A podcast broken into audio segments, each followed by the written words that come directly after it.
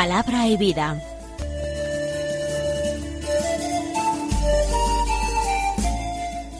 Con el padre Manuel Horta, desde Sevilla.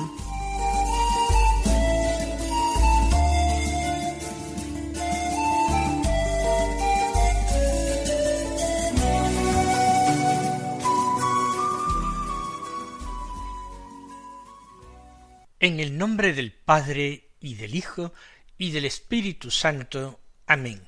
Alabados sean Jesús y María. Muy buenos días, queridos amigos, oyentes de Radio María, seguidores de nuestro programa diario Palabra y Vida. Hoy es el miércoles de la vigésimo sexta semana del tiempo ordinario. Un miércoles que es 28 de septiembre, y en el que la Iglesia celebra la memoria de San Venceslao, un santo medieval nacido en Bohemia, lo que hoy es la República Checa, en el año 907. Él fue educado en la fe cristiana, en una sólida y verdadera piedad, en el año 925, cuando tenía aproximadamente dieciocho años, fue coronado como duque de Bohemia, duque gobernante de Bohemia. Dependían del Sacro Imperio Romano Germánico. Tuvo que sufrir muchas dificultades y oposiciones precisamente por esta designación llegó a traicionarle su propio hermano Boleslao, que lo mandó asesinar en el año 935, cuando contaba sólo con veintiocho años. En el pueblo había dejado tan honda huella su piedad sincera, valiente, comprometida, su caridad con los pobres, que inmediatamente después de su muerte lo veneraron como mártir y es precisamente el patrono de Bohemia, de Chequia. Vamos nosotros ahora a escuchar la palabra de Dios que se proclama en la misa del día. El Santo Evangelio es de San Lucas, del capítulo nueve, los versículos cincuenta y siete al sesenta y dos, que dicen así.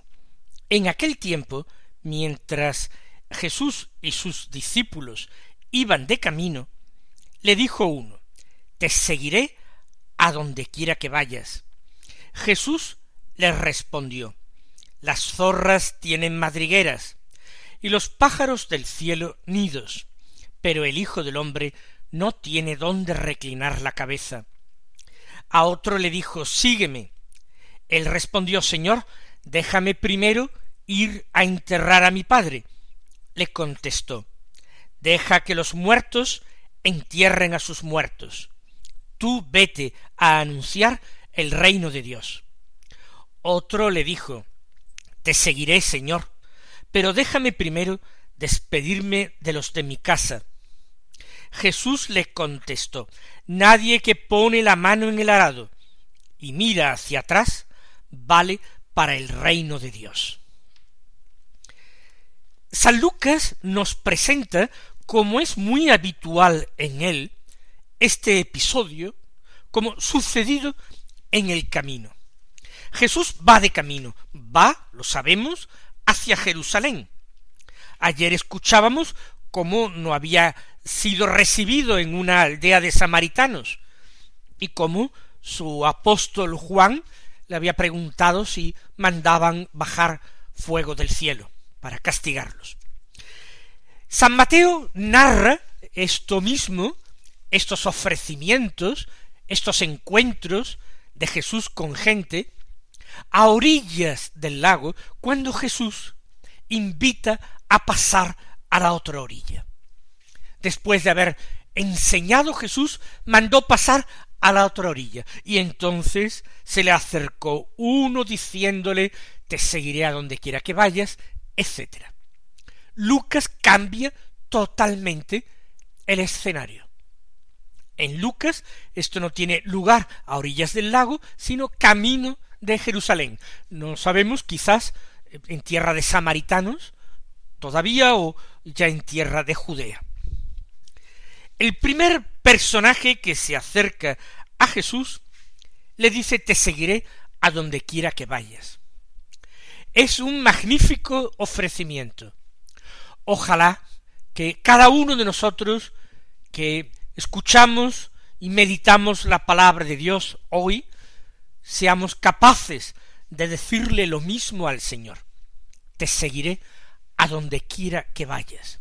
Recuerda esta expresión a aquello que le dijo en el libro de Ruth, la moabita Ruth, a su suegra, Noemí. Te seguiré a donde quiera que vayas. Sin embargo, parece que este discípulo, lleno de buenas intenciones, no sabe exactamente a dónde va Jesús.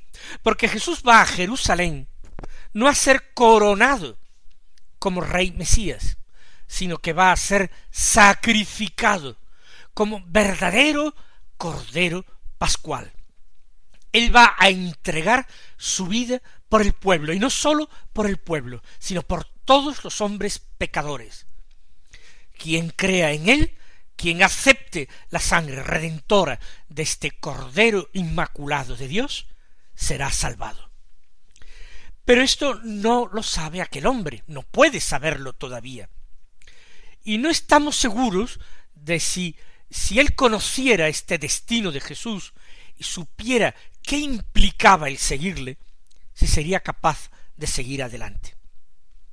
Por eso el Señor quiere ponerle al corriente, quiere presentarle las dificultades del seguimiento, para que el otro vuelva a ofrecerse si quiere, pero de una manera más consciente, más meditada y por tanto más libre. El Señor le dice las zorras tienen madrigueras y los pájaros del cielo nidos, los animales del campo tienen donde guarecerse. No estamos hablando ya de ovejas cuidadas por un pastor con un redil. No estamos hablando de animales domésticos que se refugian en la casa junto a sus amos. Estamos hablando de animales del campo, animales salvajes, zorras o pájaros. Ambos tienen sus guaridas, tienen sus madrigueras o nidos. Pero el Hijo del Hombre, Cristo Jesús, no tiene dónde reclinar la cabeza. Él no ha empleado su vida en buscar seguridades, sino en hacer la voluntad del Padre, en anunciar el reino de Dios, en crear y establecer la Iglesia. Esta ha sido la tarea del Hijo del Hombre, del Hijo de Dios. Quien quiera colaborar con él en esta empresa, que lo siga. Quien quiera entregar su vida en manos del Padre con confianza, sabiendo que quien pierde la vida por el Evangelio y por Cristo, ese la gana. Y por el contrario, quien quiere guardarla para sí, ese la pierde. A otro personaje, sin embargo, es Jesús, quien se dirige a él para decirle sígueme. Lo mismo que había dicho a muchos de sus apóstoles. Recuerden que fue la palabra con que llamó al apóstol Felipe. Y también con esta palabra llamó al apóstol Mateo. Sígueme. Sin embargo, este discípulo llamado que podría haberse incorporado enseguida al seguimiento de Cristo, quizás al apostolado, pidió un plazo, puso una dilación, déjame primero ir a enterrar a mi padre, es decir, permíteme quedarme en casa hasta que mi padre fallezca. Y Jesús lo que viene a mostrarle y a enseñarle es que su llamada es una exigencia absoluta, que no hay nada comparable a su persona ni a la empresa a la que está llamando el Padre. Y otro finalmente le dice Te seguiré, Señor, pero pide no ya un aplazamiento sine die, sino un poco de tiempo para despedirse de su familia. Y Jesús le dice quien pone la mano al lado y sigue mirando atrás, no vale para el reino de Dios. No hay que tener el corazón ocupado, ni la cabeza preocupada cuando se descubre a Cristo, hay que seguirle sin preocupación y con entusiasmo.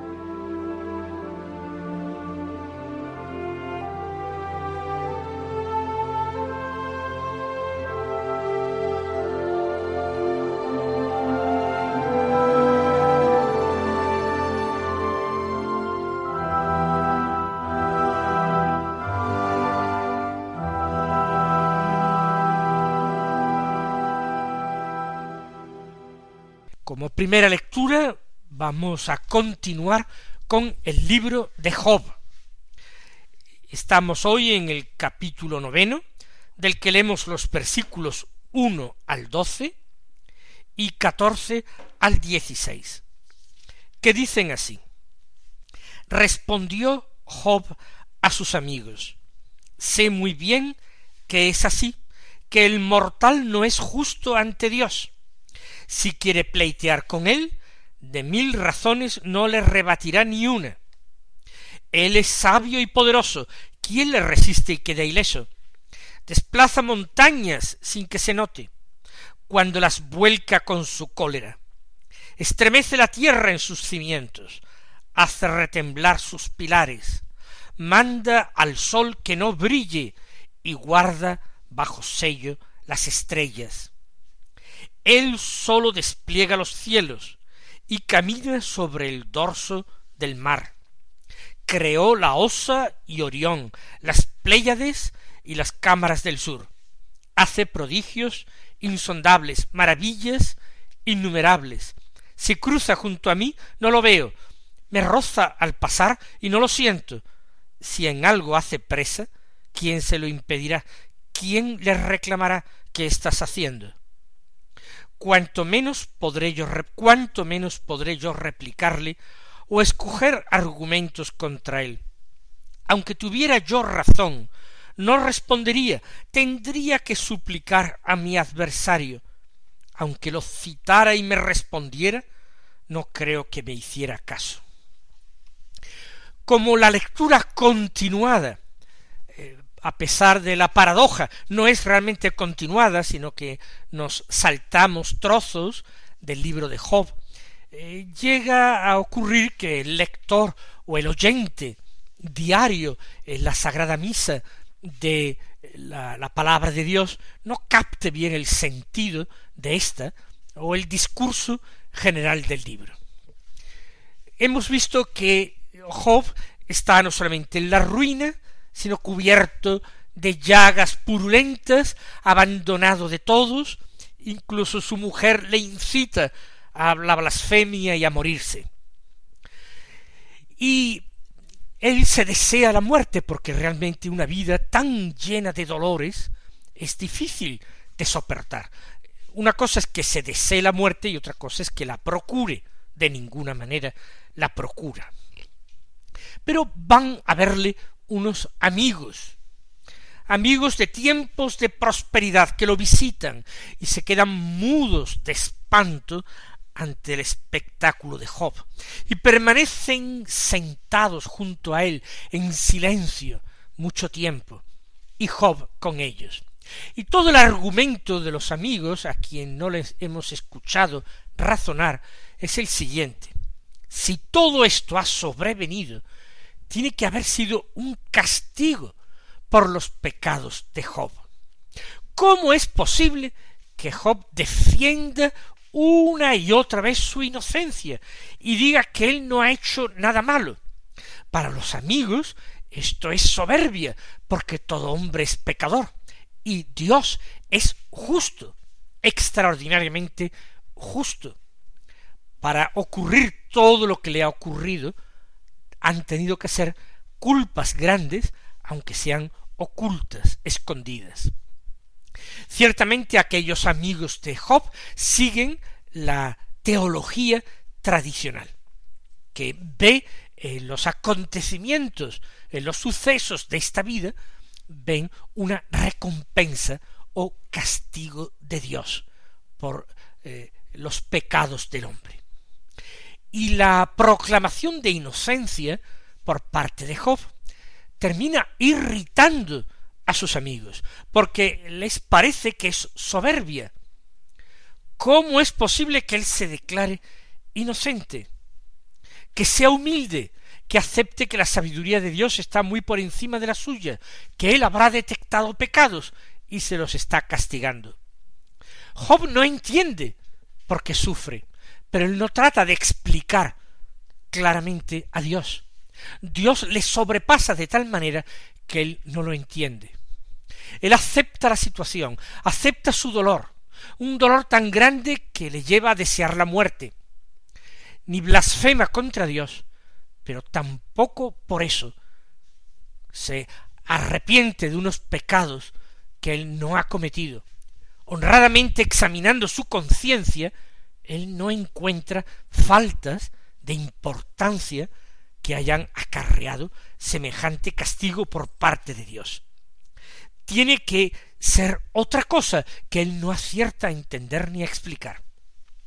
Y en esa discusión transcurre una buena parte del libro de Job. Ahora Job responde a los amigos en este texto que hemos escuchado. Sé muy bien que es así, que el mortal no es justo ante Dios. No es que él niegue esa afirmación de sus amigos. Ningún mortal es justo ante Dios, plenamente justo, ninguno, todos son pecadores, y Job lo acepta. Por tanto, no es lo que él está haciendo hacer un pleito contra Dios, no si quiere pleitear con Dios, de mil razones no logrará rebatirle ni una sola, porque Dios es sabio y poderoso, y nadie puede resistírsele y quedar ileso.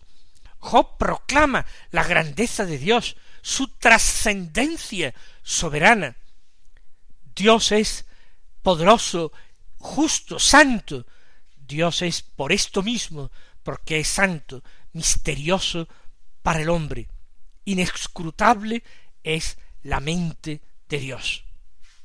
No se le podrá rebatir ni una sola razón.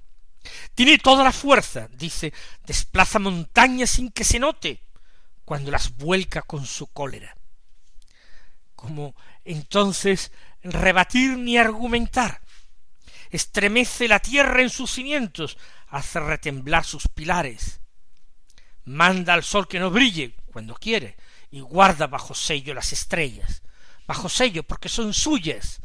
Él es el creador, y lo mismo que un hombre puede guardar sus riquezas poniéndoles el sello, guardar monedas en un cofre y sellarlo, Dios puede guardar las estrellas, porque las ha creado y porque son suyas. Ese es el inmenso Dios, el gran Dios, ese Dios que actúa sin que Job no lo entienda.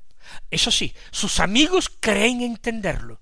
Y de alguna manera, con esa pretensión de entender a Dios, están ofendiendo a Dios. Mientras que el pobrecillo Job, que estiman que es un gran pecador y un soberbio, él complace a Dios, como se verá al final del libro, en que Dios mismo interviene para defender a Job de sus amigos, para proclamar la inocencia de Job. Él solo sigue hablando Job de Dios, despliega los cielos y camina sobre el dorso del mar. Él es el creador, el creador de lo cercano y de lo lejano.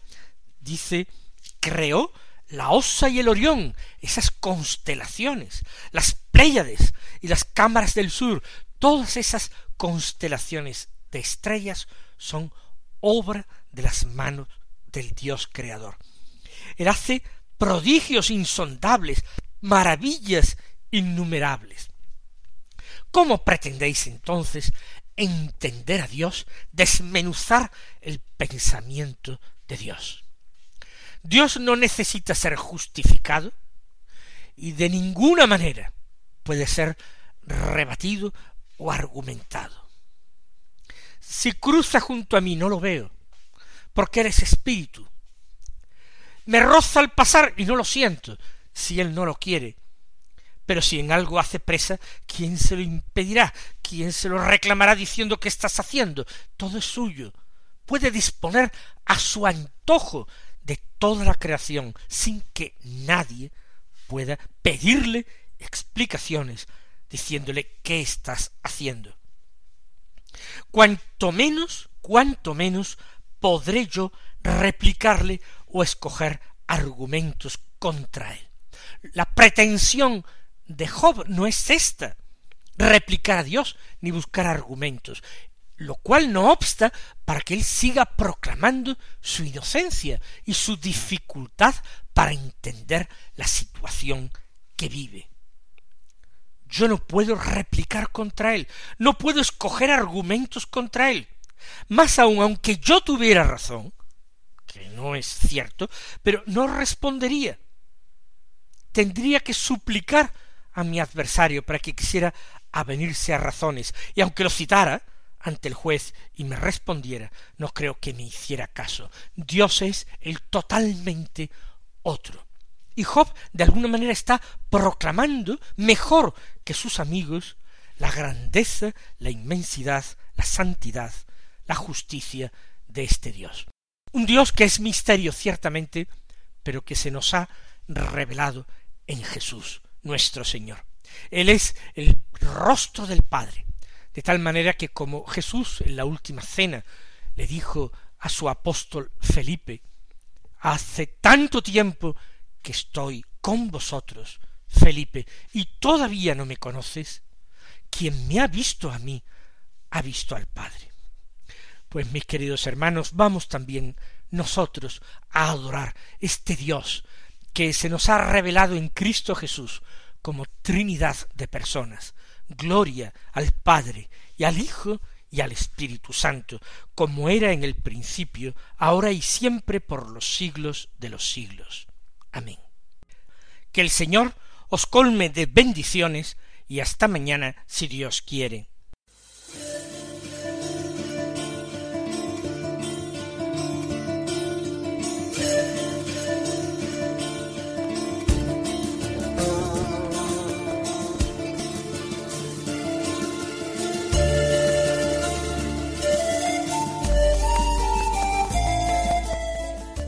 Concluye Palabra y Vida, un programa dirigido desde Sevilla por el Padre Manuel Horta.